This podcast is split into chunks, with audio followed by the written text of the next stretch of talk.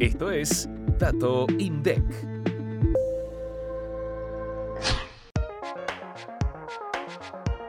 En noviembre de 2023, el índice de salarios aumentó 9,1% respecto al mes anterior debido a la suba de 9,9% en el sector privado registrado, de 8,3% en el sector privado no registrado y de 7,8% en el sector público. A nivel interanual, los salarios del sector público tuvieron un incremento de 157,3%, seguido del sector privado registrado con un alza de 150,2% y luego por el sector privado no registrado, que presentaron un alza del 101,1%. Este índice calcula la evolución de los salarios en la economía aislando el indicador de variaciones relacionadas a la cantidad de horas trabajadas, descuentos por ausentismo, premios por productividad y cualquier otro concepto asociado al desempeño o a las características propias de las personas.